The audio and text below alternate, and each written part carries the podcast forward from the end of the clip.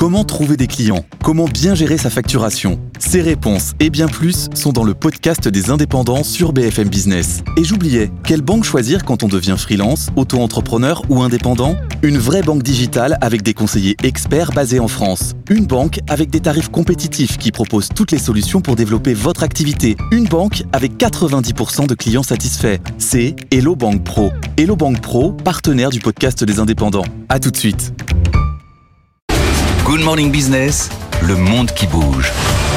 Ben Aouda à Bruxelles pourrait la mi-journée, et c'est une première, mettre sur une liste noire des entreprises chinoises. La Commission européenne leur reproche de contourner les sanctions contre la Russie. Oui, à trois jours de la date anniversaire de l'invasion de l'Ukraine, l'exécutif européen réuni aujourd'hui en collège pourrait mettre la dernière main au 13e paquet de sanctions contre la Russie. C'est dans ce cadre que, selon des sources concordantes, trois entreprises en Chine continentale et une de Hong Kong euh, seraient interdites de commercer avec l'UE.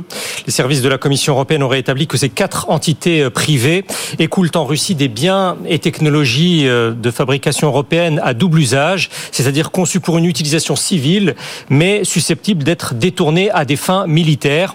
L'été dernier, cinq autres entreprises chinoises avaient échappé à cette liste noire européenne après que l'État chinois a pu convaincre euh, Bruxelles que celle-ci arrêterait de travailler de la sorte avec les Russes. Ce ne devrait pas être le cas des quatre d'aujourd'hui, dont l'activité tourne essentiellement autour des composants électroniques. Un expert espagnol des relations commerciales entre l'Union européenne et la Chine s'appuie sur une base de données. Les trois de Chine continentale n'ont commencé à traiter avec la Russie qu'en 2022. Mais il estime que cela ne signifie pas nécessairement que ces exportations relèvent du champ des sanctions européennes. D'après lui, surtout, ces sociétés chinoises ne sont que des négociants, euh, comme le montrent les listes des sites russes de commerce en ligne.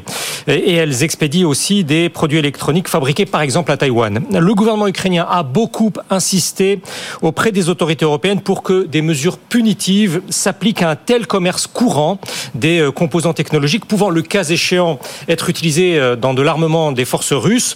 Dans une recherche euh, publiée en janvier, un centre de l'économie de l'école d'économie de Kiev a affirmé, y compris, que les intermédiaires chinois sont à présent les plus importants pour ce qui relève des biens technologiques du champ de bataille. Bon, ça va quand même pas améliorer les relations entre l'Union européenne et la Chine. Certainement pas. La semaine dernière, devant le Conseil de sécurité des Nations Unies, le représentant de la Chine a dénoncé des sanctions unilatérales, notamment dans la perspective de cette décision de la Commission européenne visant les entreprises chinoises. Pékin a cherché comment l'enrayer, mais le gouvernement hongrois, qui s'opposait au 13e paquet de, de sanctions européennes, a fini avant-hier par lever son opposition. La veille, pourtant, le ministre chinois de la Sécurité publique, en visite à Budapest, a caractérisé la Hongrie comme un bon compagnon qui a résisté à l'épreuve du temps. Bruxelles, dans sa communication, veillera sans nul doute dans les prochaines heures à ne pas mettre l'accent sur ces quatre négociants chinois, des entreprises d'Inde, du Kazakhstan, de Serbie, du Sri Lanka, de Thaïlande et de Turquie seraient également mis sur liste noire européenne. En attendant confirmation, ça permettrait ainsi, a priori à l'UE, de soutenir que ce n'est pas la Chine en tant que telle qui est euh, ciblée. Toutefois, en décembre dernier, lors du sommet sino-européen qui s'est tenu à Pékin, le président Xi Jinping a prévenu ses interlocuteurs européens que son pays exercerait des représailles si Bruxelles passait à l'acte. La diplomatie chinoise tient sur une position constante.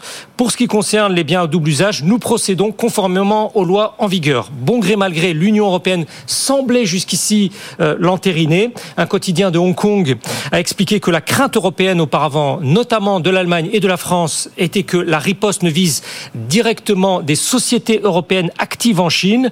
Dans un éditorial plus large sur euh, la relation commerciale avec l'UE, publié par une chaîne d'information étatique, il est jugé à Pékin que les mesures protectionnistes, je cite, de Bruxelles au nom de la concurrence loyale ne peuvent pas résoudre les propres problèmes de développement de l'Union européenne. Autrement dit, toute l'approche européenne ne serait au fond que le révélateur de l'état de faiblesse des économies de l'UE, qui ne trouveraient pas d'autre option que ces outils de restriction au commerce. Merci Belaouda.